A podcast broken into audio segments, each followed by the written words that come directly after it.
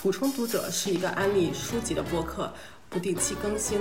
我们提到的书都会列在下面的节目介绍中，方便查阅。我是 J.S，很高兴今天我们迎来了二零二三年的第二期。那请其他的主播先跟大家打一下招呼。大家好，我是唐本。大家好，我是徐梦兰。大家好，我是 H。那我们现在是二月份，是已经已经二月十一号了，基本上快二月中旬了。这个新的一年突然已经过去一个多月了，我们先来聊一下大家在这个二零二三年都做了一些什么事情，想跟大家来分享一下。那先从唐本开始。好，那那我先说，我要我其实没有什么想说的，我一直在工作，就是可能我在一月份那期有说过，就是我圣诞节回了一次家，然后一月份就回来继续上班。一月份一直忙到二月初吧，我可能这一周周四周五的时候才稍微没有那么忙，然后可以就是上班的时候呃稍微看一些书啊，或做一些我的呃应该做的其他的 research 东西。其他时间的话，之前一直一直在忙，然后。就上班，也就是没有任何可以去摸鱼的时间，然后就一直觉得很很郁闷。然后啊，回家下班之后回家的话，就也是就觉得什么事也做不了。呃，所以大家到时候听我这个月聊书的话，就可以听到我应该没有读什么太多的书。我希望就是二三月份的时候可以读稍微多一点的书，因为最近状态稍微又回来一些，就感觉比较稍微轻松一点。好像每次听到他们说没有读什么书的同时，就看到打开豆瓣，看到上面各种更新漫画。对 对，然后对，没错，一月上半月的时候基本上一直在看漫画，等我下半月的时候是连漫画看漫画的那个心情都没有了。嗯，那好，那 H 来说一下。嗯，也就是跟上次差不多，十二月底的时候搬到了纽约，然后就一直在找工作。找工作我觉得也是一个全职工作。我现在有一个 Notion 的 page，直接是就是做了一个表格，啊，哪份哪些工作我有兴趣，然后哪些工作我已经开始写求写求职信，然后哪些已经投了简历啊，非常累。然后读书的话，嗯，还是靠听，但是就用眼睛读了几本书，所以说这个还是比较好的。那曼兰在嗯这一个月中都读了什么书，然后做了一些什么有意思的事情，想跟大家分享一下呢？我感觉过去的一个多月，我没有做什么事情，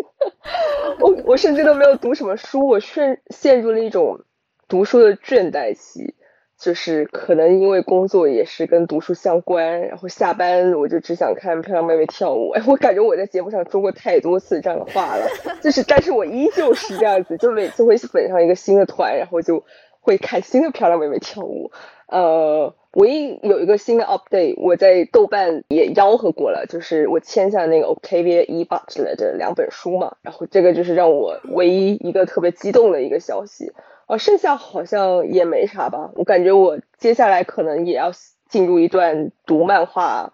的阶段，而不是看文字书，对。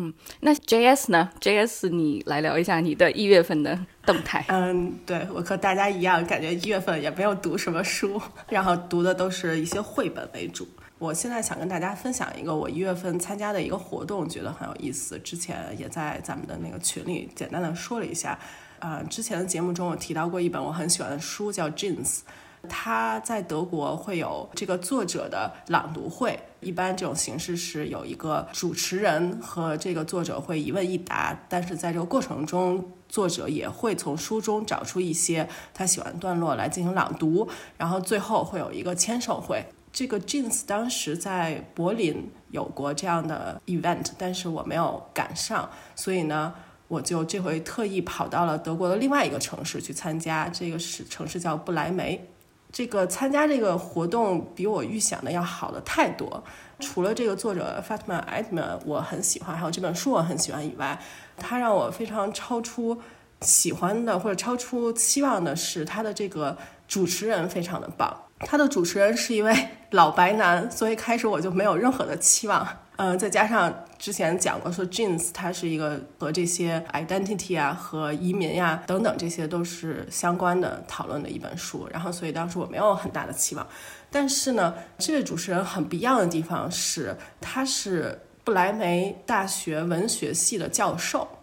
然后整个的这个活动呢，它其实也是由德国北边的七座城市的七所大学呃联合起来做的一个活动。然后它这个活动的名字叫做呃 Literatur Not，它是一个文字游戏，就是德语中这个 literature，它把这个呃前面的一部分加上。最后的那个词尾变成了那个 tour，就是旅行啊，所以就是一个文学的旅行，在北方的文学的旅行。然后在每年的十月份到第二年的一二月份，会邀请五到六个现代文坛的作者前往德国的北部的七所大学城。然后进行就是自己书籍的宣传，呃，这些大学城有一些非常著名的，比如像汉诺威、吕贝克、布莱梅，应该也算很著名的城市了。然后还有一些我们比较陌生的一些，就这里就不说了。这个组织是这样子的，是这些作者呢过去讲述了自己书了之后，每一个都会有这样的一个读者见面会，然后有这样的讨论，然后所有的主持人都是从事文学研究或者教育工作的人。要么就是大学的教授，要么就是研究机构的人员。所以呢，我觉得他们提的问题非常非常的专业，至少就是很合我的胃口的讨论。比如说在 Jeans 这场讨论当中，我觉得这个教授提的问题特别的好，特别的会提问题。他一上来就问作者的问题就是，呃，因为这个 Fatma 他是一个记者。他上来就问的就是你身为记者，平时写这种纪实性的专栏，和你现在创作了一个小说，你觉得有什么区别？然后，所以当时我一听，哇，我觉得这个和平时听到的这些问题都很不一样。然后他让我觉得感觉最好的是，也是我想跟大家分享的，就是他这种提问题的方式。呃，我在多次参加这种描述，就是这些主题和 identity 有关系的这些 fiction 的见面会的时候，往往。主持人都会问作者这样一个我觉得很傻的问题，就是你作为呃一个比如 POC，或者作为一位女性，或者作为一个 queer，你在德国社会中是否遭遇过啊类似的这种无论是性别歧视、种族歧视还是等等的东西？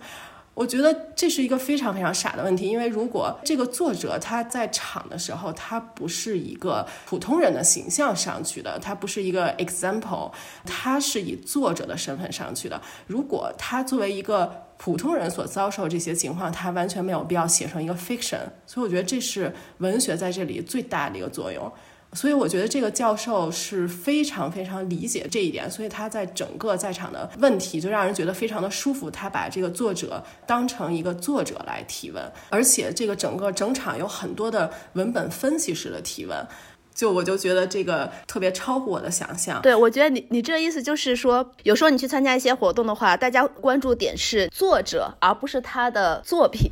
你会看说的太对了，你会看，不管他那个作者可能会有一些和我们带引号的不同的带引号的非正常的非普通的这种 identity 也好，不管他的是长相或者他的身世遭遇和我们大家不同，大家都会对作者本身感兴趣，好像把作者当成一个。明星也好，或者怎么样，我们会窥视，会有这个欲望，或至少是提问题的这个人会想象听众或者在场参加的人对作者私人生活和他的私生活这些有非常大的兴趣，而不是对他的作品本身。但可能我们更加是会关注你这个作品本身，我们会做一些这个文本分析，就像你刚才说的那个。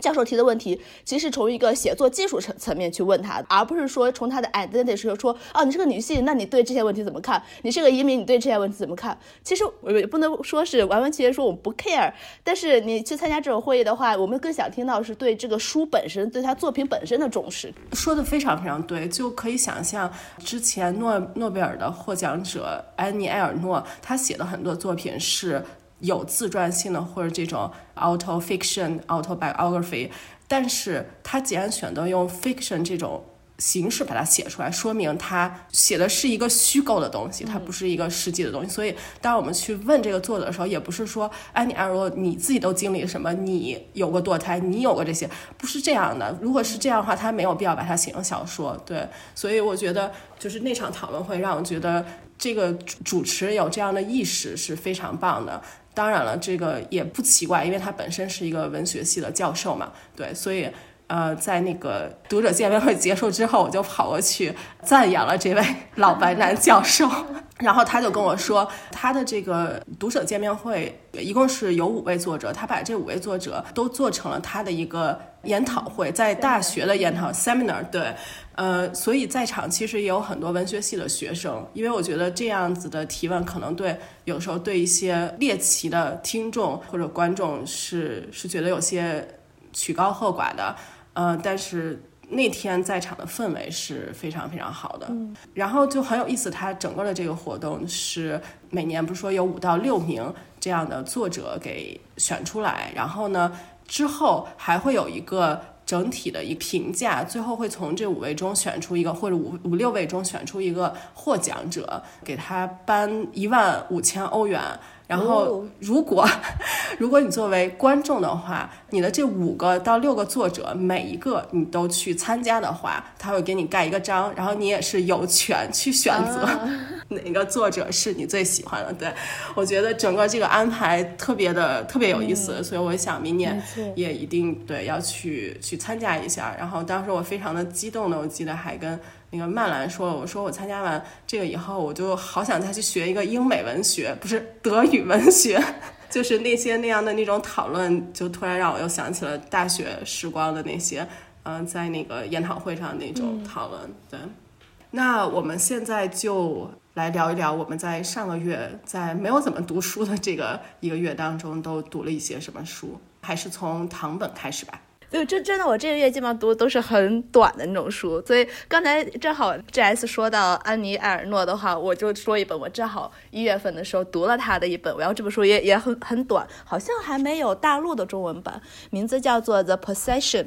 对，所以他这本其实应该是算他的 essay，kind of nonfiction，但是还是刚才我们说的是那种 auto fiction 那种感觉的。这本书里面呢，安妮她反反复复的在描写，她在剖析，当自己的目前的恋人有了新的恋人，然后并且与自己分手之后，她自己的那个内心活动，她对另外一个女人的嫉妒，然后她的那个痛苦等等等等。所以这小本书一全部都围绕着这一点在描写。我非常喜欢这本书的原因呢，是因为他虽然是写他自己的经历，这是他自己。真真实实经历过的事情，但是他的写作呢就不流于个人化和碎片化。如果他真的从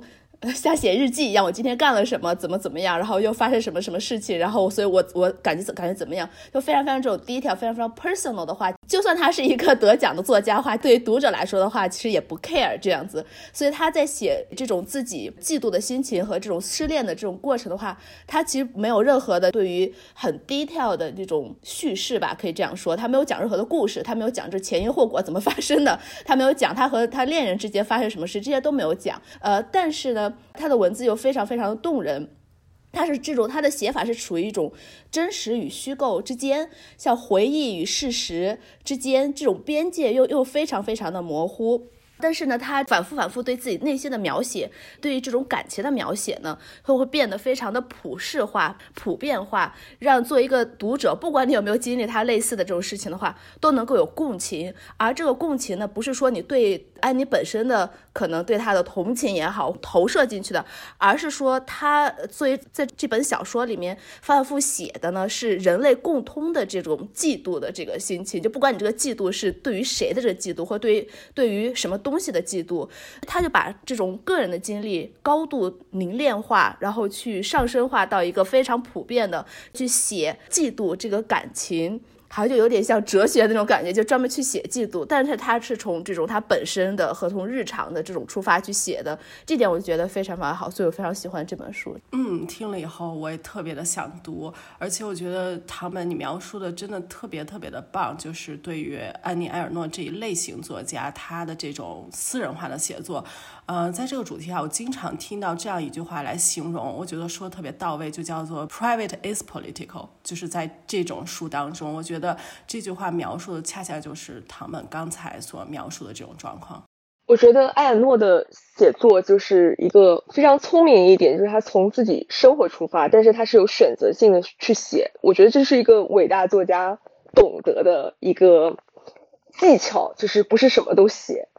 确实有很多。不仅仅是 auto fiction，就是这种 memoir，他就会很容易就陷入一种自恋情节，然后就觉得读者一定想知道我所有的一切。但是作为一个读者，其实哪怕我很喜欢这个作者，或者我很喜欢这个明星，或者我很喜欢这个人，但是其实我没有必要了解他的一切，了解他的一切就会幻灭。对我觉得这是一个很容易陷入的一个误区吧。说说到这个，我就觉得安妮埃尔诺他他的写作会让给你，就不管是这本书，然后还是之前我们上个月提到的什么一个女孩的故事那种，你读的时候都会感觉是作者和他的文本之间有一个距离，而这个距离是一个良好的距离。就就像曼了说，他不是很自恋的，我在写我的故事，我要告诉你我发生什么，而是把自己或过去的自己作为一个研究对象和写作对象，围绕着这个来写，然后所以我们会觉得它其实像是一个 fiction，因为你是在虚构。一些东西，因为我们的记忆都不可能是完全真实的，记忆就是一种虚构，right？那所以它，然后有这个距离产生了之后，你会觉得又能读进去，然后它会有一些普遍性，就大家就会觉得，哦，好像你你写的东西和我也有很多的关系，虽然你是写你自己的事情，所以，所以我觉得他这个很聪明，他他能掌握这个这个距离，距离把握的非常非常的好。说到安妮尔诺，我还想吐槽一个，我上个月正好听到了一个德国刚刚新翻译的他的一本书，我名字忘记了，也是一本非常薄的一本书，内容讲的是他作为一个可能五十多岁的呃这个年龄的一个女性，爱上了一个就是很年轻的一个男孩子。当时我听这个节目的时候，这个节目的嘉宾是一个男性嘉宾，他非常赞赏安妮尔诺这种。呃，他经历一些事情以后，他觉得一定要把它写出来。就是我觉得我们在读他的书时候，都会有这种感觉，就是包括他写他母亲，都是我一定要把这个事情，只有把它写出来，我才算是完成了一个什么这样的一种冲动。但是呢那个男嘉宾特别不满意的一点是，他觉得在这种冲动之下。和这个年轻男孩的这场恋爱，呃，也就不算什么了。就是这个男孩已经变成了他的一个缪斯。然后我在听的时候，我在想，Excuse me，这不是很多男作家一直在做的事情吗？对呀，对，确实。这有什么错呢？我想说。对，这说到这个，我就想起我也是一月份读了一本法国的非虚构，叫做《同意》，然后他讲的就是一个真实的故事，就是十。四四岁的少女跟一个五十多岁的知名作家谈恋爱，然后周围的人都默许这段关系，就觉得她就是这个女孩子就是这个成功男作家的 muse，然后她母亲这个女孩的母亲甚至都默许这个关系，就是一个你现在读来会觉得非常恐怖的故事，但是当年。这个作家是受到了法国文坛的追捧，包括法国当时的总统的追捧等等等等。然后现在看这个故事就会觉得很恐怖，这不就是很常见的吗？转换一下性别，居然就会被被 diss。那现在 H 来说一下上个月都读了什么有意思的书籍？我第一本想要说的、想推荐的是《Have You Eaten Yet》。Stories from Chinese Restaurants Around the World，作者是 Shek Kuan。啊，这本书要是要引进翻译的话，书名毫无疑问会被翻译成“你吃了吗？” 这本书的副标题概括了书的主题，就是世界各地的中餐馆的故事。嗯，作者他有一档电视节目《环游世界吃中餐馆》。作者他出生在香港，然后在新加坡、日本和香港长大，在沙特阿拉伯、美国和加拿大都生活过。除了会说广东话和其他几个个别的中文方言之外，他还会说英语、法语和日语。在压抑的艺术、文化和政治等领域都非常的活跃。他有一家自己的影视制作公司。在这本书里面，你会读到他。的摄像师和一些因为旅行计划变动而产生的巧合，我觉得这本书就是他制作一档旅游美食节目的文字加强版，还是非常的好看。呃，我们会在这本书里面跟着作者吃遍世界各地的中餐馆，听老板和老板娘讲创业的经历。怎么来到这个地球的这个角落啊？一边听故事，一边尝尝他们的招牌菜。旅游目的地包括但不限于南非、肯尼亚、毛里求斯、马达加斯加，还有以色列、土耳其、印度、巴西、古巴、秘鲁等等。我印象很深刻的是一个南非的章节。原本以为对南非已经有点了解，但是还是学到了很多不知道的知识，比如说。开普敦是中国移民在南非的第一个安顿点。十七世纪到十八世纪初，荷兰人带了很多中国人来当工匠和园丁。一七四零年，大约十二家中餐馆在开普敦开业了。到了十九世纪中后期，英国人又带了成千的中国移民到了南非，散布在南非的多个地区种田、看店面或者是当佣人。到了十九世纪的七十年代。更多独立的中国移民到了南非，一直到一九零四年，南非通过了排华法案，一直到一九三三年，这条排华法案才被取消。然后在排华法案通过的那一年，也就是一九零四年，因为当时南非人经常罢工，导致劳动力短缺，金矿开采的速度跟不上，所以六万五千多中国劳工到了南非的金矿工作，可以说是复兴了南非的金矿产业。但是南非的白人怕中国劳工抢工作，所以这些劳工在一九一一年，也就是清朝的最后一年，回到了中国。大家都知道南非的种族隔离制度，中国人没有白到可以算是白人，又没有黑到可以算是黑人，但也不是有色人种，就是南非所说的 colored，一般是指印度人和混血。所以你看，中国人的处境是不是有点尴尬？在非正式的情况下，中国人被划到了白人那一边，因为在南非说亚洲人一般是专指印度，但是中国人在公共场合不能和白人坐在一起。可是中国人又被允许居住在白人区，因为他们开店提供生活必需用品。然而他们的店又必须由一个白人拥有百分之五十一的所有权。我非常喜欢作者去了一些我们不太熟悉的国家，以中餐馆为。切入口以餐馆的老板和菜肴作为主心骨，让我们了解了海外华人的历史。可以说，读完之后，我最大的感触就是全世界角角落落都爱吃中餐啊！这是一句玩笑话，但也是真理。嗯，这些海外的华人多次提到，在不知道如何在那个国家生存下去的时候，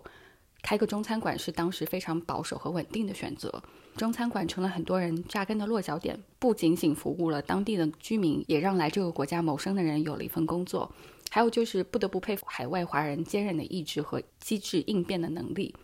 没有一家中餐馆说我们很固执的一定要从中国买来原材料，在经济条件和物流条件的限制之下，就用当地的香料和当地的材料代替做一些调整，不仅节省了成本，更是融入了当地人民的生活习惯和饮食习惯，同时一样保守着中餐的精神。现如今，这些中餐馆面临着继承的难题，有很多在餐馆长大的孩子愿意继承副业，还有一些主动回国镀金。有一些餐馆老板则说不愿意让孩子继承这么一个劳累的事业了，自己也盼着早点退休。或者有一个老板很有意思，他自己的餐馆已经卖掉了，每天还像上班一样，第一个到餐馆烧水，给客人倒咖啡，跟客人聊天，不收一分工资，只是想要跟老客户们。天天在一起，时间最长的老客人从一九五九年开始就光顾他的餐厅了。这位老板是书里面的第一个故事，叫 Noisy Jim。他在加拿大萨斯科契温省的一个小镇叫做 Outlook，店名叫做 New Outlook Cafe。啊，老板一九三九年用 paper son 的身份来到加拿大，一九五七年左右和妻子一起搬到了 Outlook 这个镇上住，一年之后开了 Outlook Cafe。他餐厅里面的咖啡、食物物美价廉，好多客人来了就一坐就是一天。他真心的热爱这个镇子，他用餐厅的空间给当地的曲棍球队募款，建习练习场，然后雇汽车让球队去其他的地方比赛。很多居民想要让他竞选市长，可见他是多么的受人爱戴。Noisy Jim 去世，然后似乎全镇的人都来参加他的葬礼。他们遵循中国的传统，说棺材要绕家三圈。于是，六位抬棺人带着他绕着 Outlook Cafe 走了三圈。这本书里面的第一个人物就让我听得热泪盈眶，给这本书定下了一个很高的期待。有历史，有亲情、友情、爱情，还有让人口舌生津的食物，我非常推荐大家读一下。听着确实非常有意思。我觉得这种把美食和旅游结合在一起的书，总之是我一个非常喜欢的一个主题。而且我觉得他这个取材很取巧，就很有意思。他是是在写全世界的中餐，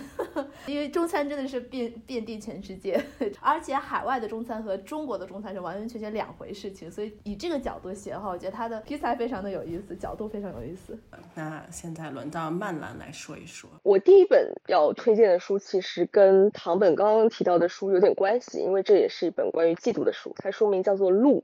作者是匈牙利的萨博马格拉，虽然按照 Wiki 或者 g r e 上面的说法，应该是马格拉萨博，而非萨博马格拉。他是一个匈牙利的小说家，也是匈牙利语中被翻译的最多的作家。这是我第二次读这本书，依依然非常喜欢。他这本书讲述了一个呃女演员艾斯特，她是一个被过去侵扰的人。她说，从来没有人想为我建设未来，包围我的只有过去。整个小说的叙述其实就是在过去和现在之间闪回，它是艾斯特的一份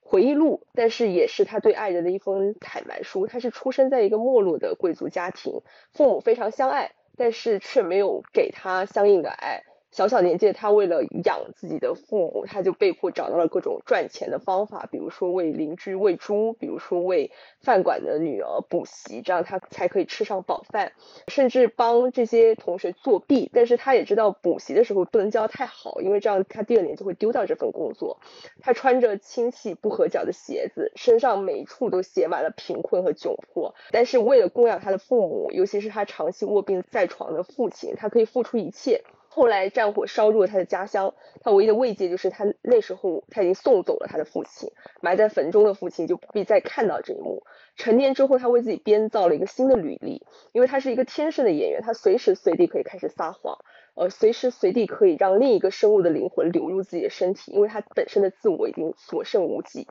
书名的鹿是来自于书中另外一个女性角色安吉拉的宠物，安吉拉是这个女主角艾斯特的幼年好友。非常的美丽、天真无私，就真的像她的名字一样，就是一个天使。所有人都爱她，除了艾斯特。艾斯特恨死安吉拉了，他嫉妒安吉拉，说他为什么可以什么都不想、什么都不会，他不用考虑现实，他甚至都不需要会念书，但是大家都喜欢他，非常自然就会去保护他，帮他做所有的事情。呃，他最嫉妒的就是安吉拉的宠物那只鹿，而且他第一次看到那只鹿的时候，他就觉得我心碎了。很长一段时间里面，我每天晚上都会梦到那只鹿。我可以不要它的食物，不要它的衣裳，不要它的鞋子，不要安吉拉任何东西，但是我非常想要得到那只鹿。呃，这是一本名副其实的嫉妒之书。我觉得作者的文字非常的激烈，而且宛如艾斯特的妒火一般灼人，而且他很巧妙的把匈牙利动荡的历史。潜藏在了这个碎片化的独白之中，读者只能透过这些层叠续轨的缝隙窥测这种幽暗的情绪，又经过刻意的压制之后，又变得浓度更高。我觉得这是一个非常打动人的一种表现手法，非常的锋利。重读的时候，我发现这本书有一些缺憾，就比如说刚刚提到这个作者名字的译法，还有书中一些上下文的不一致，还有一些注解上的问题。就比如说书里面把帕克注解为英国传说中的小精灵，其实不是特别的准确，因为按照前后文应该是特指仲夏夜之梦的帕克。但瑕不掩瑜，我还是非常推荐这本书。译者老师把萨博比作女版的马洛伊，但我看来马洛伊更板正，但是萨博更锐利、更生猛。所以我很推荐这本小说。我听听起来非常有意思，我立刻就开始去找它的英译版，有没有英译版？英译版叫什么名字？我要去找来去读一下，就非常非常有意思。那我也来说一本，并不是我一月份看的书，而是在去年年底的时候，然后当时也有预告过，呃，一本非常小的小册子，叫做《处女膜并不存在》。这本书，我想说它的两方面吧，一方面是它内容方面给我。本人进行了一些扫盲，我觉得在我没有读这本书之前，虽然我知道这个处女情节是构建出来的东西，但是作为一个女权主义的女性，我确实是这么多年头一次才知道以下三件事情，跟大家分享一下。第一件就是没有任何办法验证一个女性有没有进行过纳入式性交。呃，这个事情在二零一八年世界卫生组织就已经特意进行了声明。第二件事情就是在第一次进行纳入式性行为的时候，并不存在所谓的阴道瓣膜会脱落并且导致流血的现象。其实只有百分之十的人会在第一次纳入式性交的时候流血。我们看到的这些所谓的流血，这往往都是因为阴道呃确实受伤了，所以。他就流血了，包括这本书也谈到了世界各地，是连在所谓我们以为思想比较发达的德国，也依然有这种封建时代的处女膜重建手术。当然，这些手术都是虚假的，往往在手术之后有了这种纳入式性交的出现流血现象的，那很多都是因为通过这种手术使自己的阴道呃受损受伤，所以才会流血。第三件事情就是。嗯，这个阴道瓣膜它的自愈性是很强的，就是在它受伤之后，或者就是有任何东西呃，进入到阴道之后，或者出来，比如说生孩子之后，它都可以完好如初，所以完全不存在所谓的我们想象中的，或者至少是在我以前认为的这种处女膜破裂或者怎样的这样一个状况。所以这是为什么这本书的书名叫做《处女膜并不存在》，就是说所谓的这个阴道瓣膜它是存在的，就像我们鼻子里面也有这样的瓣膜，但是呢，它并不具有。在男权社会下建构出来的这些种种的功能啊，嗯，第二点，我觉得这个书非常非常棒的是，它整本书都在履行在呃这种类型的讨论下的一个宣言，就是提醒读者的注意或者反思，就是什么呢？就是语言决定了我们的想法，所以整本书都在尝试去使用一种这个我还真不知道中文要怎么把它翻译出来，就是 sex positive language。啊，整本书都是在在做这样的一种尝试。我跟大家分享这个，比如说他三个提到的，我觉得很棒的这种想法。第一个，那既然是他讨论的是处女膜，所以经常谈到这个阴道这个词，这个 vagina 这个词，它介绍了这个词拉丁语的源头是什么？这个源头这个词的意思是宝剑的装剑的这个剑套，是这样一个意思。呃，所以。这是一个非常异性恋男性对女性的这样的一种形容，因为可以想象，如果是两位女性的话，他们不存在谁有剑没有剑这个问题，对吧？然后，所以这本书我觉得他写的很幽默，他后面就加了一句说，应该没有任何人应该是带着这种被称作阴茎收容器的身体部位长大。所以他对这个词以及现在要去怎么使用，其实，在德国的这个女权主义的背景下，有很多的讨论，就是要代替这个词，有很多其他的可能性。然后第二个就是，他也提到了刚才我说的这个所谓的纳入式性交，这个英文就是 penetration。这个 penetration 这个意思其实是是渗入、插入，在中文的语境一般我们都说这是插入式的性交，对吧？同样，它也是一个。角度的问题，这个插入这是从男性的角度去说的，所以呃这本书里也讨论了很多呃女权主义他们更愿意选择怎样的词汇，然后我找到在中文词汇当中可能比较接近的就是这个纳入式啊。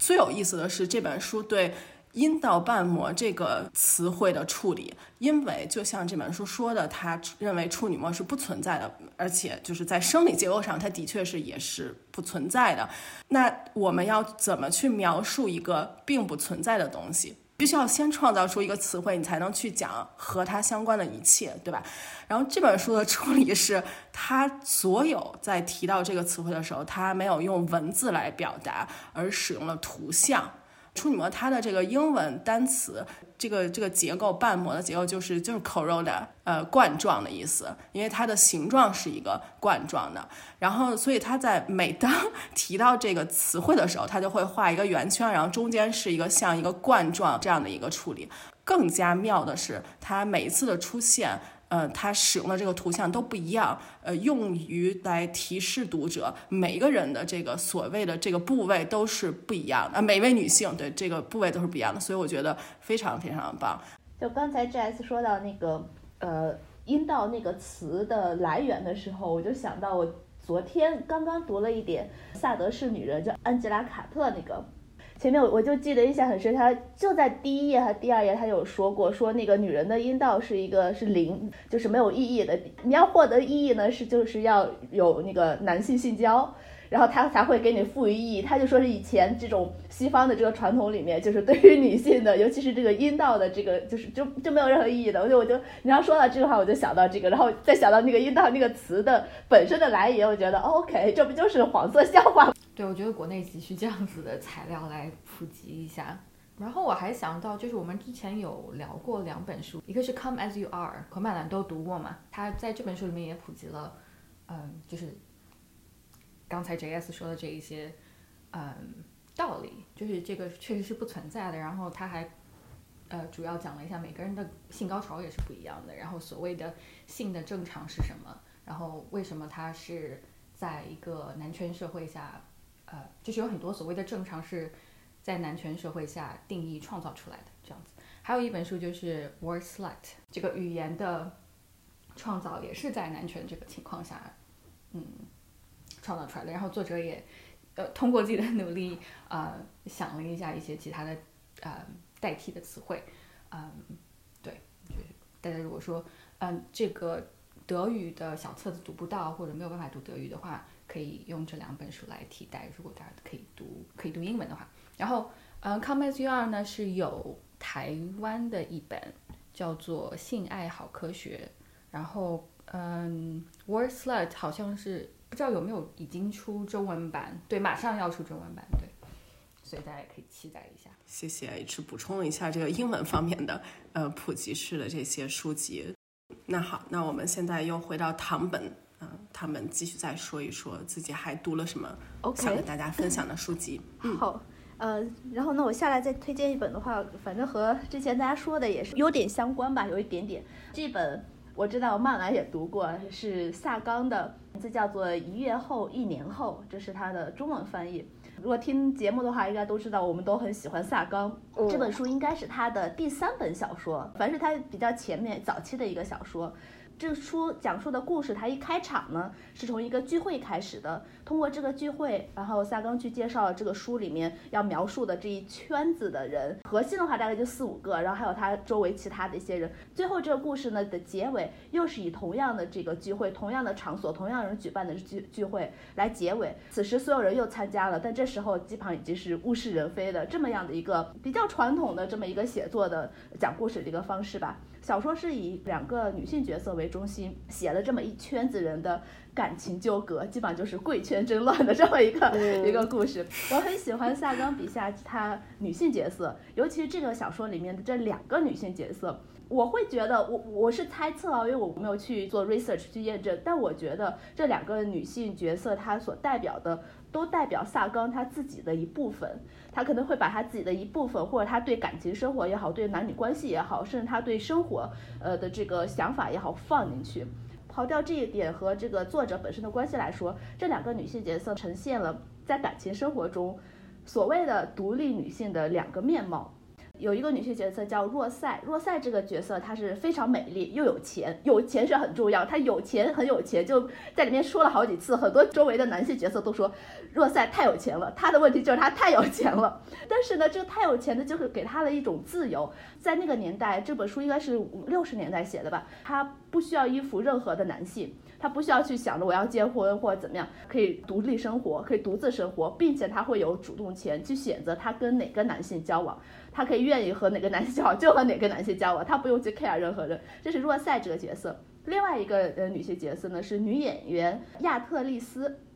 亚特丽斯呢，也是一个美丽迷人的角色，但她的问题是她太有野心了，还是周围所有的男性角色都说她，她的问题就是她太有野心了。然后这呃这个女演员她是可以和任何的男人交往，和任何的男人上床，但是所有男人都得不到她的心。她你可以想象，她是非常非常的美丽迷人的这个女的，我我是可以和你交欢，但是你得不到我，这对于男性来说的话是非常的怎么说，就是。Offense 的一个 一个存在，亚特丽斯她的心只是属于舞台，她非常非常有野心，非常非常有事业心的这么一个角色。这本书可能很有名的是在故事的结尾的时候，和这两个女性有交往有关系的这么一个男性角色呢，他跟他对若瑟说的这么一句话：有一天你会不再爱他，有一天毫无疑问我也不会再爱你，我们会再次陷入孤独，一样的孤独。又一年的时光过去了。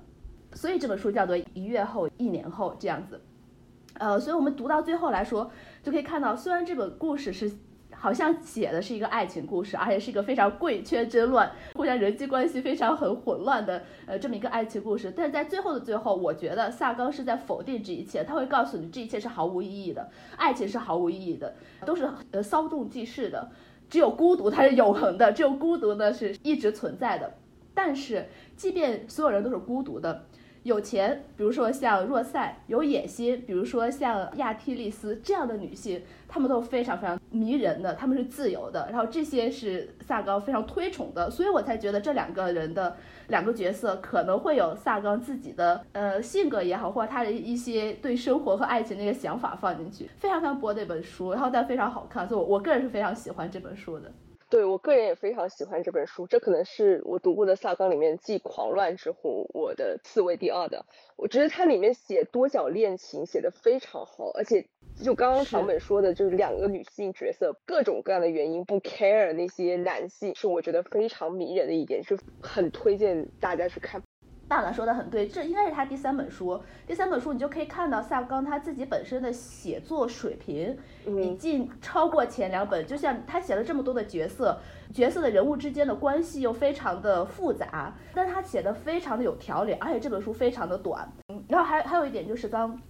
慢的说，这两个女性的迷人点，她不 care 她周围这些男性角色。我记得她这本书一开头应该是以其中的一个男性角色，呃为开始的介绍来引入到这个故事。然后他呢是一个就不是很出名，他就比较有 struggle，他写不出来东西怎么？他有一个作家梦的这么一个作家。他呢是对若塞，呃可能他们俩之前有一个 affair，然后他可能对若塞还非常的有迷恋。但若塞现在已经有新欢了。这这个小说一开始是男作家打电话给若塞，然后大晚上的 把人家吵醒来。了这么一个开始的，我觉得很有意思，就是呃，像我们刚才呃也提到过，说以前的女性角色也好，你写一个男性作家，女性角色在这个小说里面都会是他的缪斯，不管他有没有得到这个女性角色怎么样，但是在这个一一月后一年后里面，我们看到这整个这个权力关系是做反转的。若赛他不 care 你，你这个男性你写不写东西，我不 care 你，我要不要做你的那个 muse？I don't care about you。然后这个男，我然后从这个萨冈他本身写的时候，我们也看不到这个男性，他确实说不定那个若塞是他的缪斯，但是我们看不到，我们也不 care。萨冈本身去写这个男性的时候，我他也不会给他太多的 tension 去。然后这点我非常的喜欢。另外的两个男性角色也都是没太没太大意思的这个男性角色，我们其实都不是特别 care 他的这个男性角色。我们最后记住的就是这两个女性角色，然后他们多迷人，多么的自由。呃，其实刚刚唐本说的一点，我觉得特别有意思，就是说你觉得这两个女性角色是萨冈的两个切面，说的特别对，就是因为很多人会觉得萨冈总是在写类似的故事。我个人比较倾向于纳博科夫对作家的一个看法，就是一个作家总是重复类似的故事，并非是因为他缺乏灵感，相反，缺乏独创性的作家总是什么都能写，而艺术的独创性只有他自身强大的自我可以效仿，而这个自我在萨冈身上就是他自己，他自己。把自我注入了他所有的作品里面，或是不同的角色，或是不同的浓度，这个就是他作品非常迷人的一点。而且我真觉得他是他人非常迷人的一点。这点就正好联系到刚才我们说的安妮·艾尔洛，他也是在写自己啊，他也是在一直在反复写自己，他只写做的方式和萨高是完完全全不同的方式而已，但是大家都是在写自己。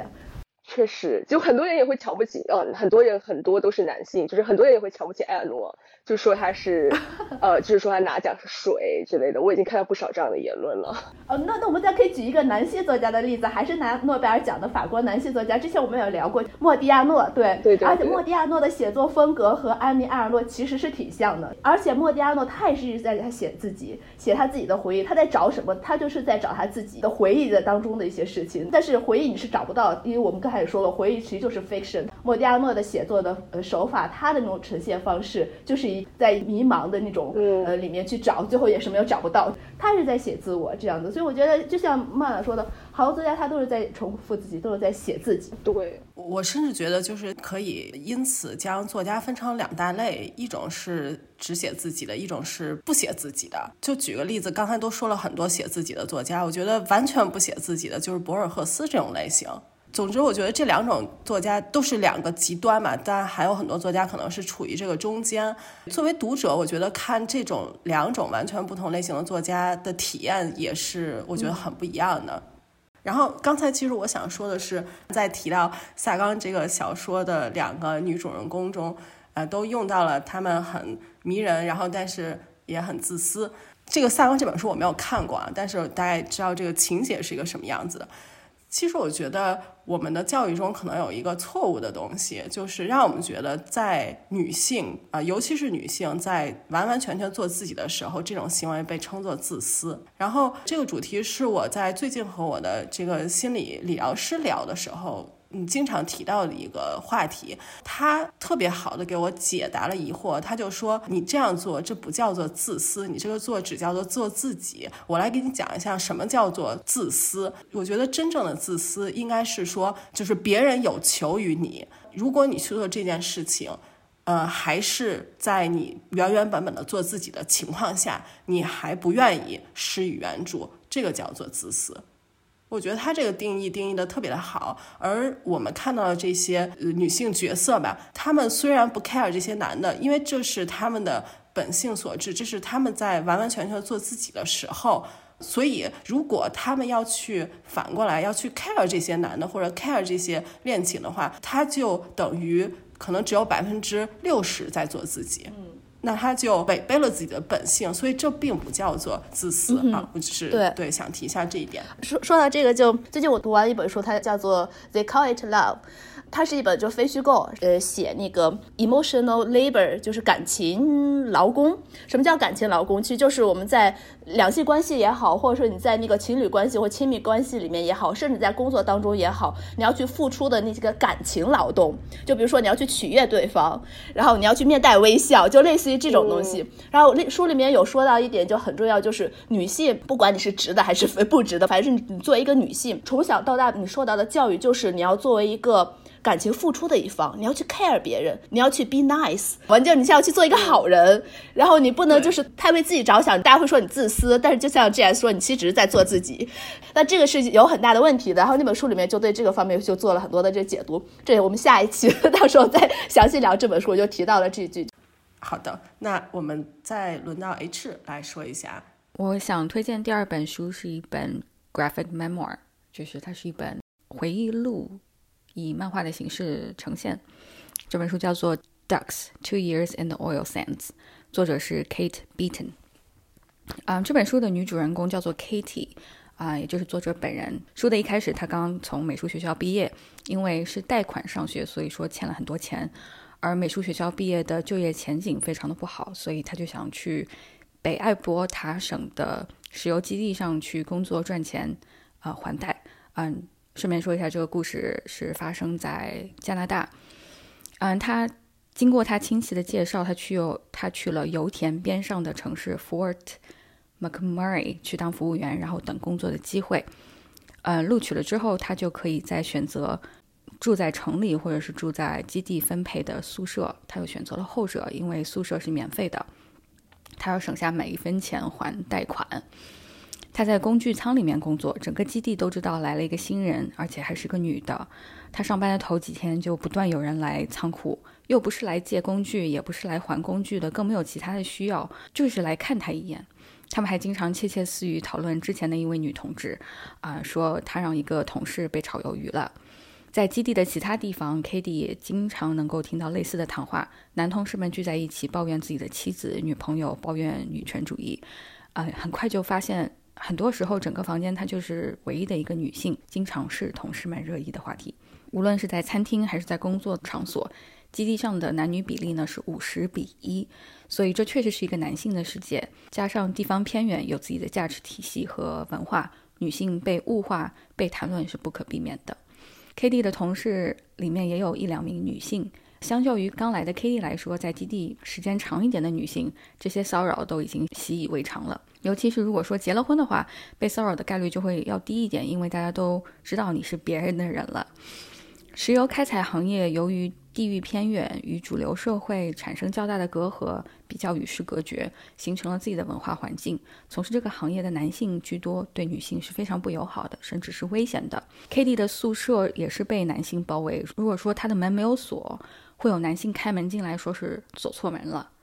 他大部分时间是锁门的，但有的时候半夜会听到有人试图开门。可以想象一下，你一个人住在被男性包围的宿舍里面，然后半夜你在睡觉的时候，会有人就可以听到这个门锁呃 jiggle 的声音，你就啊太可怕了。然后 k d 他在第一年里面就经历了两次性侵犯，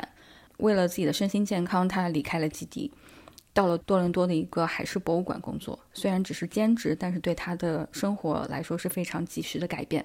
好景不长，他很快就跟不上还贷的速度，所以又回到油田工作。基地里面呢，也是有非常温柔的灵魂的。k d 在基地上的第一个圣诞节是在值班的时候度过的。他的一位同事的太太听说一个年轻的小姑娘一个人在值班过圣诞，怎么也不答应，一定要丈夫冒着严寒给小姑娘送口吃的。Kitty 当天揣了一个圣诞树的装饰物在口袋里面，让他感受到一点家的温暖。他感动的不知道如何是好，就把这个装饰物送给了同事，让他一定要转交给他的太太，并说一声谢谢。他经常把 GT 的生活画成漫画，贴在工地这个冰箱上面娱乐大家。也有摄影爱好者和他分享极光的摄影作品。这本书里面反映了非常多的问题，让 k d 到油田工作的原因就是高等教育的投入和就业后的资金回报不成正比，让他不得不从事一个他没有经受过教育的，并且他没有兴趣的一个行业，仅仅是为了金钱的关系可以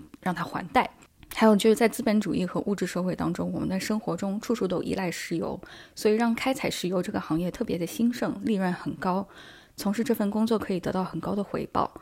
众所周知，开采石油对地球的环境影响很大，但很少有人知道或者说是关心石油开采对原住民的生活的影响，对他们生存的影响几乎是毁灭性的。工地的安全，然后工地上呃事故时有发生，甚至死亡事件也是。能够有所耳闻的。然而，母公司在发布数据的时候，远不能和大家实际经历相对应。到石油开采基地工作也不是非常容易进门的一件事情，一般都要认识已经在基地里面工作的人，然后他们就会把认识的人的简历投给公司，有时候就肯定能够得到一个职位。然后作者在基地的时候，这个制度已经缩紧了很多，只能说是会优先考虑，因为任人唯亲的这个制度会产生工资待遇不平等的情况，还会经常发现工友中有大量来自同一个地方的人。多的时候，甚至很多工友都是自己家乡的邻居。对很多人来说，自己的家乡就业机会很少，啊，高回报的就业机会就更少，所以他们不得不背井离乡来到油田工作。虽然这样的制度有很多的弊端，但也让大家能够聚集在一起，相互有个照应。作者也把自己家里面的人带到油田工作。油田不仅有加拿大本国人，还有其他国家的务工人员。这个其实我在看到这一方面的时候，我就一直在想，跟我们国内从农村到城市务工这样的一个状况是非常非常相似的。嗯，作者想要强调的呢，并不是一味的说石油基地就是一个很邪恶的地方。首先，作者说了自己的经历只是个人经历，每个人的经历都是不一样的。作者是非常具有人文关怀的。自己身处的这个环境当中，而且受到了性侵犯的这个情况下，还是会忍不住去审视这个环境，去思考这种文化形成的原因，把基地人性化了，把基地里面工作的男性人性化了，嗯，就是非常有人文关怀的。他们不仅仅是一个数据，每一个人来这里都有他们的原因，留在这个行业里面也是有一定的原因的。让作者在为他的遭遇感到愤怒的同时，去反省这个背后的成因。我想这就是这本漫画被升华的。一个因素，也让人在读完之后久久不能释怀。作者非常成功的让我们从一本漫画认识了一个行业，非常推荐大家读一下这一本漫画。听起来很有意思，而确实是从来没有想到，或者说是没有去接触过的这么一个领域。我再多说一句，如果大家对通过一个漫画来了解一个行业，这个这个。形式感兴趣的话，我还非常推荐另外一本非常优秀的漫画书，叫做《Trashed》。然后作者他就是画了自己亲身经历，因为他当了几年呃垃圾回收的这个职业，向大家讲述了一下垃圾行业是怎么运作的，垃圾是怎么样处理的，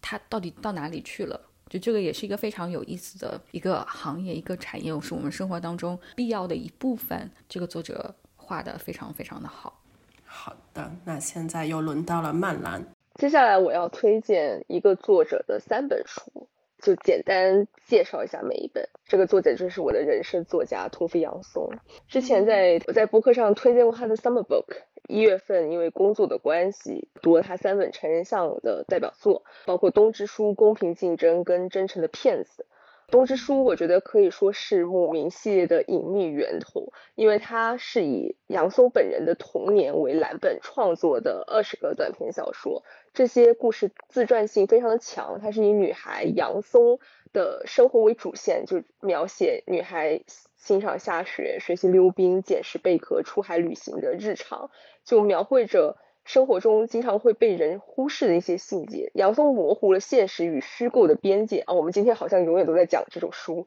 呃，更像是杨松本人的一本童年回忆录。他在几近透明的语言中捡拾着他童年的记忆碎片。嗯，豆瓣有一个网友评论的，我觉得非常好。他说：“这就像是下雪天看着窗外的雪花时，脑袋里浮现的零零碎碎、奇奇怪怪的念头。”在晚上做梦时，却组成了一篇篇精彩的小故事。我们非常推荐大家在冬天去读这本书，虽然它里面也有夏天的故事。然后第二本《公平竞争》，它这个书名听起来像是什么经管书籍的名字。其实小说取材于托福自己和女友 Tuti 的小岛生活。它是刻画两个女性艺术家尤娜和玛丽，她们没有结婚，没有家庭，就渴望逃离世俗的庸常和琐碎，她们就搬到一个偏僻的小岛上，然后一起生活，也是描写他们的日常。呃，如果了解杨松本人的经历，就知道他是买了一个岛。然后这个岛上就他们每到夏天就会跟他的女朋友突体去这个岛上度假，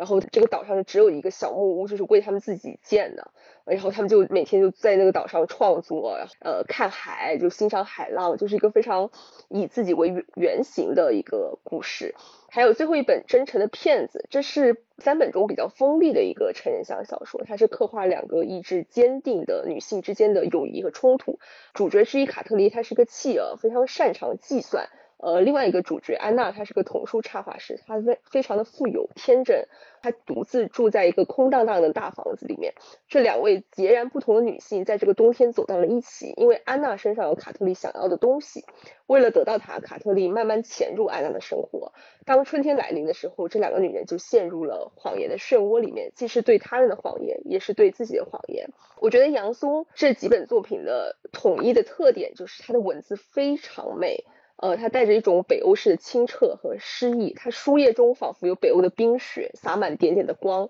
奇异又美丽。我觉得它有那种将眼前的事物敏锐的观察能力和坦诚的书写能力，这是非常可贵的。我觉得他是一个天才。就如果喜欢姆明的读者，喜欢杨松的读者，请不要错过他的成人向小说。我要 我我要说一句，就是你刚才说的这几本书里面有一些我是正在读，就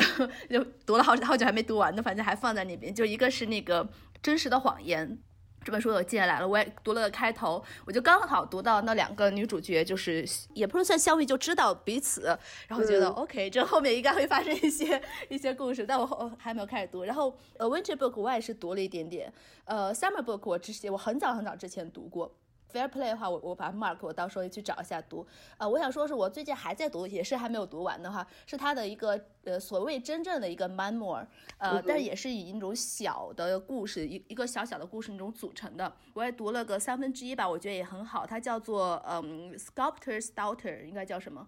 中文应该叫什么？就是雕塑家的女儿吧。木哦，对对对对，雕塑家的女儿。对对对，其实东之书就是我们中文意义上的、英文意义上的东之书 （Winter Book） 是 Alice Smith 选篇的。其中的十几篇就是雕塑家的女儿哦，原来如此。就因为杨松本人自己就是他的父亲就是雕塑家，然后呃，Alice Smith 选片的时候就加入他一些没有翻译成英文的嗯小说，所以就其实就是雕塑家女儿是包含在这个冬之书里面的一部分啊，可以这么说。OK，对，哦，那我就知道，因为我冬之书可能我借来还没翻开，我就先翻了他的那个雕塑家的女儿那本自传，对他就是小小故事，然后回忆他一些经历一些一些事。事情啊什么？他有一篇写的非常可爱，呃，我记得是他说。他小时候可能是学龄前的时候，他自己在树林里面玩，看到了一块石头，然后那个石头里面可能是藏有银子还是金子，他觉得非常大的一个石头，他说不行，我一定要占为己有，我要把它弄回家里去。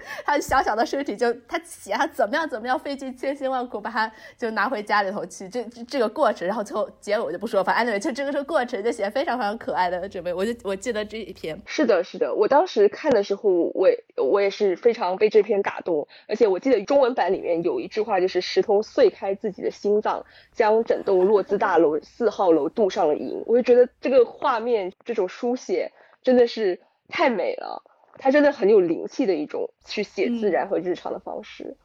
对，确确实像曼了说，它的反反正起码从英文版的翻译来说的话，非常适合。冬天就很像那种冬天特别冷的地方，然后下了刚下完雪，你去那种空气非常冷冽又清澈，它的那个文字是给我这种感觉，对，所以我还蛮喜欢的。是，那我也来说一下我的第二个推荐，和曼兰一样，我也是要推荐三本书，是因为呃来自同一个作者，然后我会看这个作者的书，也是因为曼兰 发了一个豆瓣，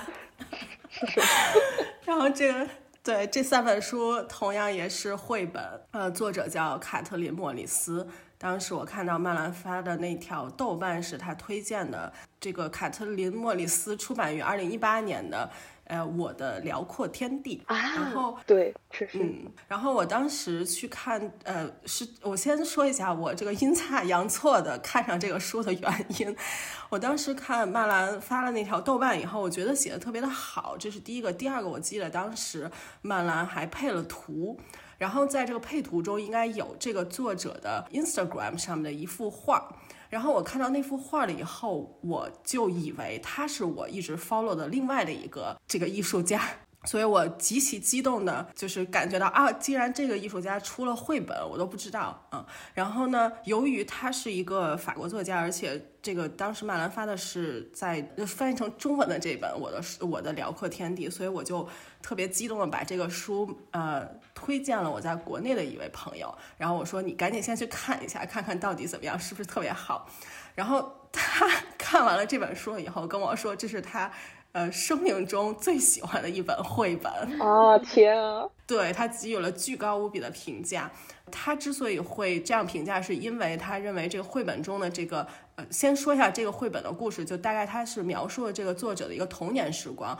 他和他的爸爸妈妈还有一个姐姐生活在乡下，然后有很多这个对乡下自然呀，还有各种动物的描写，以及这个作者的各种。奇思妙想，然后还有就是他和他姐姐的这个关系，我觉得呃描绘的也很有意思。他姐姐就感觉一直在引经据典，一会儿就普鲁斯特，对，一会儿是法国的各种的这些作家，然后在那块儿去说。但是这个作者就是这个小朋友，就会有很多很有意思的 feedback 给他姐姐。然后呢，他们还有和爸爸妈妈一块儿去逛卢浮宫，然后看这些艺术品等等的这些描述。然后我推荐给了国内这个朋友，他为什么觉得他是人生中的这个 最喜欢的 graphic novel，是因为他觉得他这个小朋友和他很像。然后呢，他觉得这个有这样的一种共鸣，所以我听到这个以后，我就赶紧去呃我这边的图书馆看了一下有没有翻译成德文的他的这个漫画，然后我就发现德国出版了他至少有三四本吧，于是我就把能借到的都借来看了一下，然后我也觉得写的非常非常有意思。我其他看了他另外两本，一本是比我的辽阔天地要早两年。出版于二零一六年，然后它应该翻译成中文之后，呃，这个词应该是就是轻盈。这本书写的确实非常沉重的一个主题，它写的是二零一五年二月发生在巴黎的一个著名的出版社《查理周刊》被极端穆斯林组织血洗，然后这个作者卡特琳·莫里斯就供职于呃《查理周刊》，他当天由于闹钟没响，错过了。呃，地铁，所以晚到，嗯，呃，然后就侥幸活了下来。所以他整个这本书其实探讨的是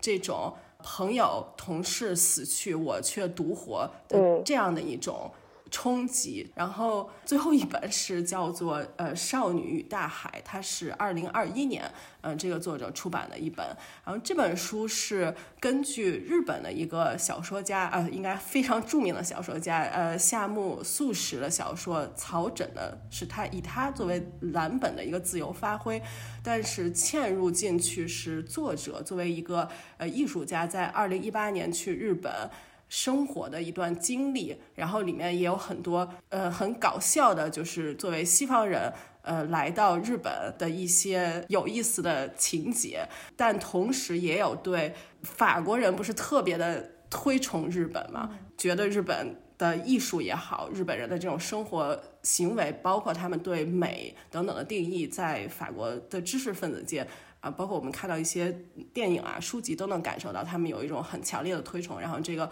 作者也是在探讨这样的一个主题。然后我觉得这三本书它加起来横跨作者创作的时间大概五六年这个时间，但是其实所处理的所有的主题都是很一致的。呃，你会找到这种非常熟悉的感觉，就是自然与艺术。呃，在这个作者眼中，这个自然一个是自然界的鬼斧神工，一个是人类的这种能工巧匠。但是呢，他们两者有非常相似的地方，就是这个作者一直追求并且呃能从中获得慰藉的东西就是美啊。所以在这个呃第一本这个呃轻盈这本书中，在他这种。非常经历了这种这种创伤之后，他最后是在自然文学艺术中寻找慰藉。然后在我的辽阔天地中是讲的他小的时候，呃，作为小朋友这种在自然文学艺术中的整个的这种熏陶以及生活。然后这个少女与大海是讲他去日本，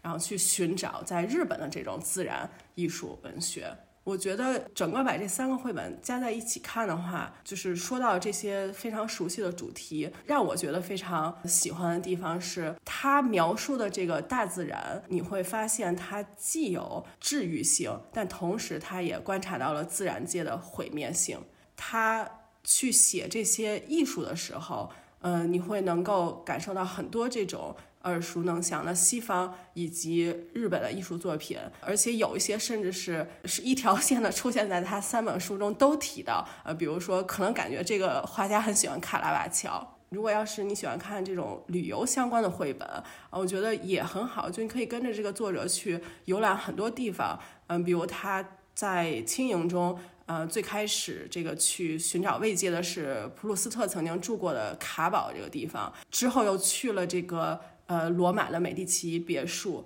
然后在我的辽阔天地当中，刚才提到的卢浮宫，呃，然后在这个少女与大海中，他去了日本呢是京都，国内已经出了他一本，我觉得可能之后也会把，呃，是不是他之前的或之后的这个新的这本书也会引进，就整个我觉得，嗯，这个作者他的讲的故事，还有他的这个画风都非常的有意思。然后我去看了一下，这个作者果真是学文学的。他是后来去学了美术，但是他最初读的是文学专业，所以所以能感觉到他整个的创作，他的文字也是，他不仅仅是一个绘本，他的文字也非常的优美。他在里面的这些对话和思考，这个首先也先感谢曼兰 在豆瓣上发了一个。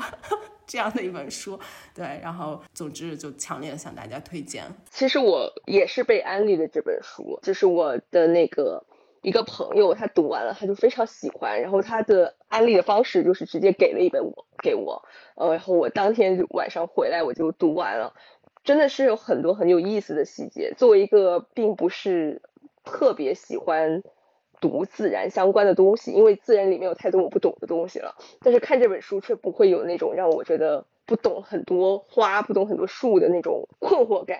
因为这个作者他就是一种平易近人的方式在描绘自然。而且我觉得特别有意思的一点，因为我只看了我的《辽阔天地》这一本，讲的是在乡下的童年生活。呃，他妈妈会拿一些知名小说家的作品，然后来疯狂 diss。就说你看左啊这本书，他说这个女孩子在这个季节去寻找这种花，这是扯淡。这个花只在什么什么季节开，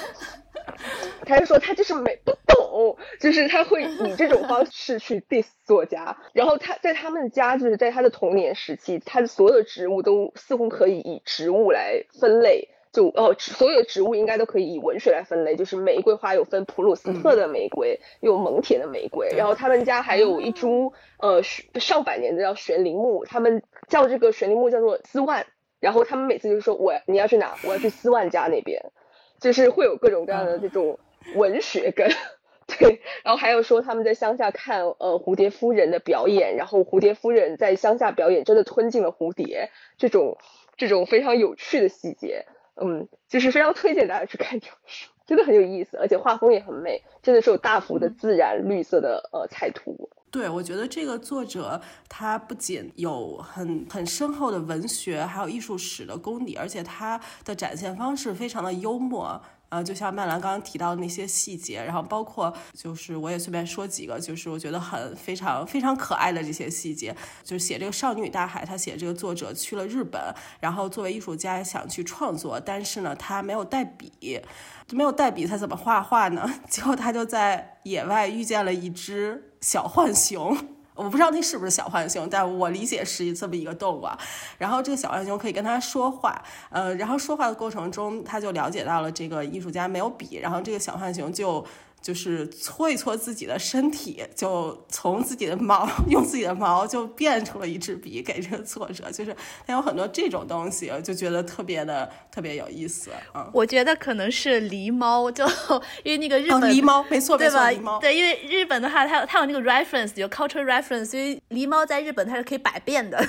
可以可以变换的，它像狐狸一样，可以变换之后去迷惑人的，所以它会说人话，所以它会可以把它的毛变一个笔给你这样子。对对对，应该是礼貌。对，然后还有比如呃，他就是自黑的地方也是很幽默的。他到日本以后，日本不是卫生间的那个马桶是可以。加热呀，然后呃放音乐啊，然后制造各种氛围啊，这种 对，然后就是他就有一段描写，就他去了以后，不知道应该按哪个按钮，嗯，最后按的全村的人都过来了，就是放出了很大的、很巨大的音乐之类的这种，对，就就很多这样的细节就穿插在里面，我觉得，因为要谈这些文学啊。嗯，艺术啊，有时候会让人觉得特别曲高和寡，然后但是它加上这种很很幽默的这些小的细节，就会又把你拉回来，就这种平衡，我觉得他掌握的也很好的。另外一本就是这个作者刚才 Jazz 说的那个《Lightness》那本书，然后我我就想到，呃，另外一个漫画，我们当时在节目上面也有聊过，就是藤井树的呃《Look Back》啊，这个故事是和那个就是当年那个京都。金安妮的工作室惨案，对，以以那个为背景，然后来画的这个故事，对，所以我觉得，就我我想到这个，如果你没有看过的话，就很推荐，也是也就一本，就是很很短的一个，对，这这个很推荐。好的，那我们再来进行下一轮新的，如果大家还有一些什么要推荐的书籍，我们还是从唐本开始。OK，然后既然大家在说漫画的话，我也来 推荐两本漫画。第一本叫做《Boys of the Dead》，作者是富田童子，这是一本完结的一个漫画，然后而且它是一个短篇集，所以里里面应该是有几个故事，我忘四四五个故事的样子。然后它每一个故事之间是有细微的联系的，但这些所有的故事呢，都是设定在一个末世、文明毁灭。僵尸横行的这么一个世界里面，所以你如果喜欢这种很 creepy，然后又很血腥的，有点点恶心，就那个僵尸化却有点恶心，有点恶心的这种设定或者这种世界观的话，其实很推荐你看这个。故事呢，它是一个 BL 故事，yes，它是一个 BL 漫画，但它超过了其他的 BL 漫画的动人之处，就是你可以说它其实在写人和人不同的亲密关系，就是你看它有五个四五个故事，每一个故事它有不同的 CP，然后这是不同的 CP 的关系是不一样的，而且这关系就是挺奇怪的这种关系，而且它是设定在这种非常绝望的末世之下。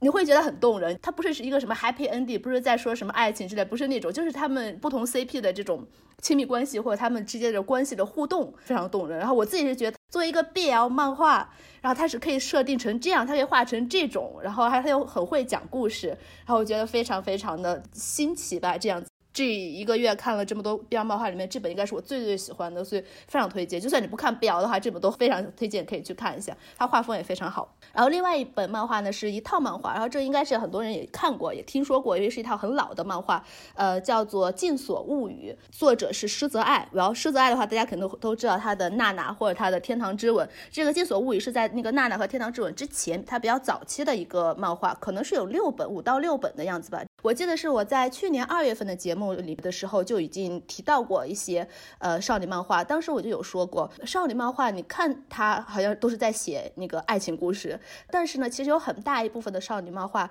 它是在着重于描写的呢是女孩子的成长的故事，而这个女孩子成长呢是在当年早期这个日本漫画发展起来的时候是一个很缺失的一个部分，它可能都在写男孩子的故事，这样会以围绕男孩子或者甚至动物就爱认为，就它不是写一个真正女孩子成长的这么一个故事。啊，然后《禁锁物语》呢，它就是一个围绕着女孩子、女主角一个成长的一个故事。你可以看到，她这个女主角还非常的特立独行，喜欢穿奇奇怪怪的衣服，打扮的奇奇怪怪。然后她也和大家看起来不太一样的这么一个小女孩。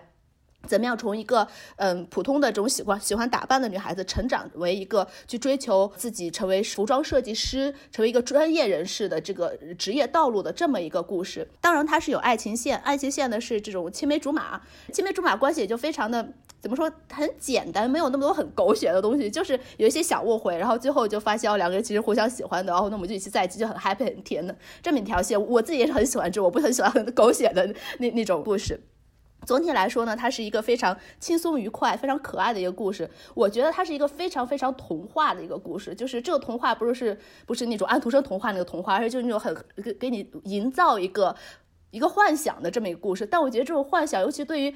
嗯稍微就年轻一些女孩子来说的话，是是很必要的。就你可以看到。你作为一个嗯女孩子成长的可能性，就是你可以说你怎么样去独立，怎么样去自立，然后你可以看到好像呃你怎么样和周围的朋友相处，然后你怎么样和你的恋人相处。还有很有一点我非常喜欢的是这个呃男主角的设定，男主角他他不是就像一些少女漫里面就是那种好像女孩子要去追着他呀，或者他好像很很大爷的 那种感觉。这个男孩子就是一直是作为这个女主角的。贤内助，这样说，贤内助在感情和事业上双方支持他，这样子就是非常非常贤内助的这么这么一个男主角，我自己也是非常喜欢他的。整个看完之后，就是我会想到一九年。版本的那个小妇人那个电影，给我这种感觉。我那一九年版本那个小妇人也是一个童话故事，就一个女孩子，她怎么样去呃，就自己成长，然后写写书，然后出版，然后最后又又得了获得了自己的爱情。这一套叙事可能现在比较缺失，现在和他不太写这种故事了。所以偶尔你去看到这种过去时代的这这种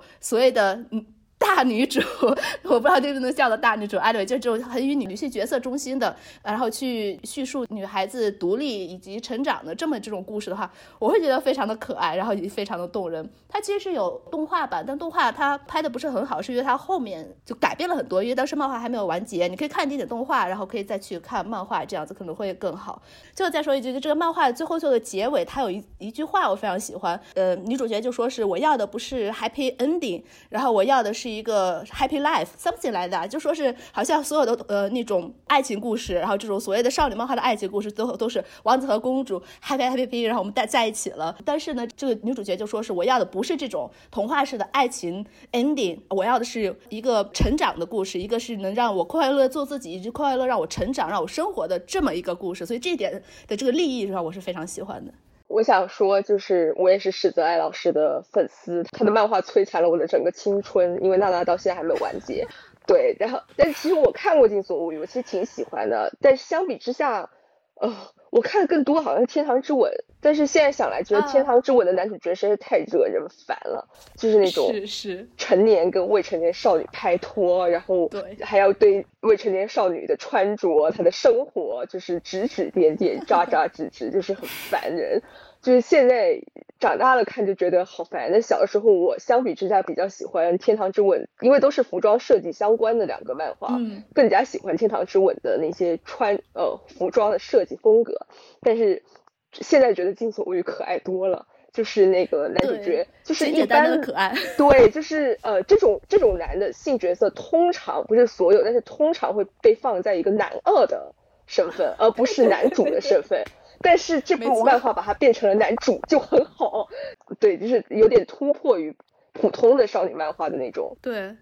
是他这个《金锁物语物语》里面也有很狗血的那一段，他是给了配角配角 CP 在那边狗血。其实你可以无视他们，我只要看那个主 要主角这个女孩子的成长的话，我就可以。但其实配角那个也挺有意思。如果你喜欢看狗血的话，看那部分其实也也挺有意思的。而且我要提一句，就是《金锁物语》其实是《天堂之吻》的所谓的前传。对，《天堂之吻》里面那个女那个女主角最后去就穿那个衣服的品牌，就是的那个老板还是他设计师什么的，就就是这个《金锁物语》的女。女主角这样子，所以你可以看到哦，所以《金锁物语》里面这个女孩子就真的是成长了，然后成为一个很成功的服装设计师，她有自己的品牌，非常的事业上的成功。而这男主角呢，就是做一个摄影师这样子，嗯，贤内助，给他拍一些照啊什么的。对对对，真的是贤内助，这种有贤内助的这种男主真的是太太太缺失了，太缺少了。好，我来推荐一下最后一本书。上个月看了一个一本书，叫做《怪房客》，作者是法国的洛朗托波尔。这本书讲的呢是他男主角叫做特雷尔科夫斯基，然后男主角他的租期马上就要到了，经人介绍听说了一个有可能的地方，然后他就立刻去看房。上一个租客呢是个女的，叫做西蒙娜。这间房空出来是因为她从阳台跳了下去，而现在在医院不省人事。房东说转手费要五十万，我不知道这是不是巴黎特殊的系统，就是转手费为什么那么贵？然后。特雷尔科夫斯基呢说：“我可以一次性给你四十万现金。”一来二去，房东同意了。特雷尔科夫斯基就搬进了这栋楼。在搬进楼之前，他去医院看望了原租客西蒙娜，并且认识了西蒙娜的朋友斯黛拉。然后搬进去了之后呢，他就请了朋友来家里面庆祝乔迁之喜。被邻居投诉说他噪音太大，从此他就非常的惶恐和焦虑，做什么事情都很怕自己声音太大吵到邻居。邻居的投诉呢，可以导致他被扫地出门。他因为刚刚把积蓄全部都花在了转手费上面，所以他实在是得罪不起。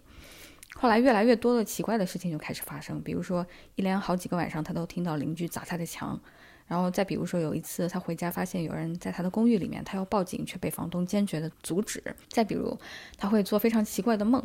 有人来找他联签联名信，他们要把一家人赶出大楼，整栋楼都签了名，只有他坚持正义，他们得逞了。当所有的租客都得到报复，而他却没有的时候，他做了一件很恶心的事情，让呃自己不被认出来。然后再比如，他在墙里面发现了一个洞，洞里面呢有一颗沾满鲜血的牙齿。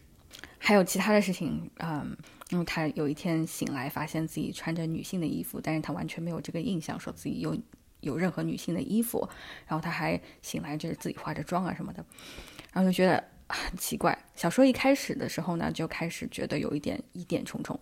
但是得不到立刻的解答。比如说原租客为什么要跳楼？原租客还在医院呢，他想要回来的住的话怎么办？然后特雷尔科夫斯基是不是真的？有邻居说的那么吵，随着情节的推动，发生的事情越来越荒诞。男主角又觉得邻居们想要把他的精神和肉体都变成潜房客。作为读者的我，就开始怀疑这是真实发生的事情吗？还是男主角自己精神压力过大，临近崩溃而幻想出来的？或者是他把噩梦当成了现实？或者他是不是一个不可靠的叙事者？这是一个非常短小精悍的一本惊悚。或者是恐怖小说，嗯，可读性非常的强。我很喜欢书里面没有细究人物的背景啊、性格啊，完全是靠情节推动故事的发展。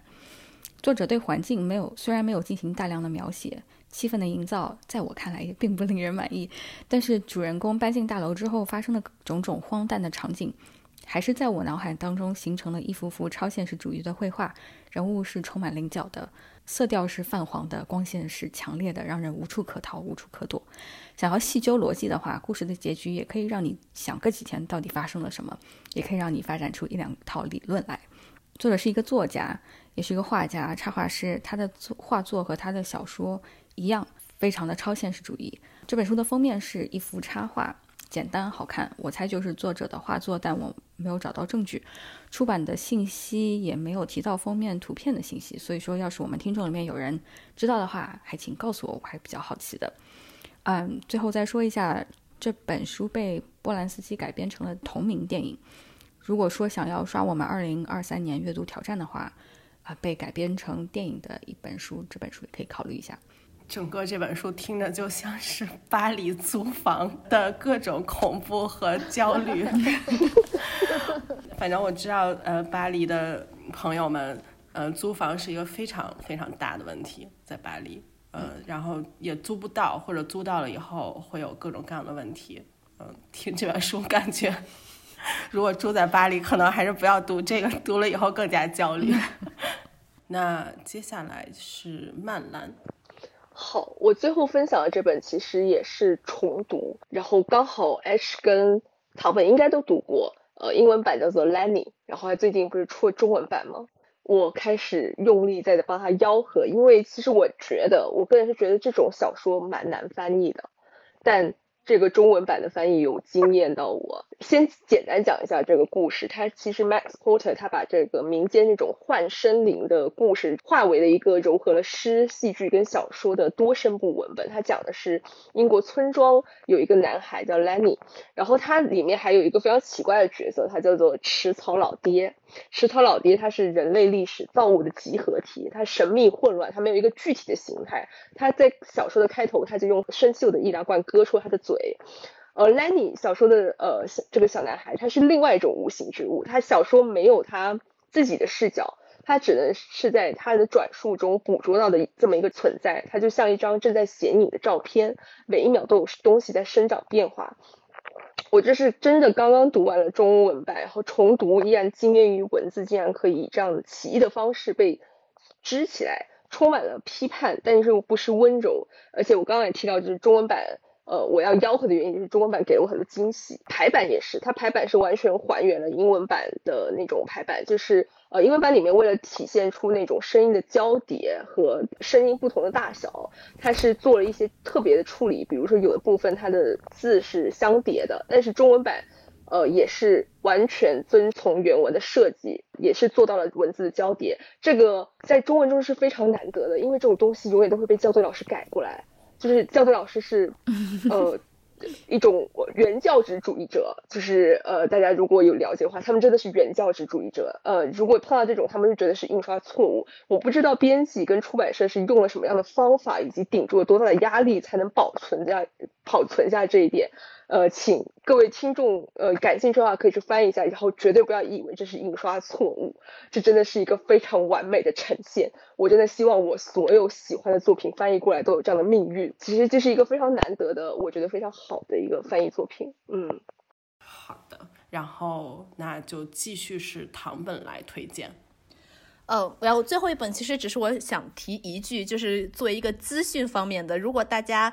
有考虑在北美去读博，或者说是正在北美读博，或者是你博士刚刚毕业需要找教职工作，或者是你刚刚找到教职工作的青教刚刚开始工作的话，这本书非常非常推荐一读，非常非常的实用，而且它很短，不到二百页，写的也非常的呃好读。还有这本书的名字叫做《Good Work If You Can Get It》。How to succeed in academia？就反反正就这本书的话非常非常有用。如果你要是对，就告我他说的，你要是呃处于这个状态的话，非常推荐。That's it，我是这样提一句，说不定会对某些听众有用。这样。那感谢大家的收听，我们今天的推荐就到这里。嗯，欢迎大家给我们踊跃留言，请我们喝咖啡，然后。嗯，然后祝大家能有一个呃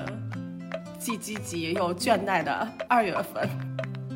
大家下期见，拜拜。好的，大家下期见，拜拜，拜拜，拜拜。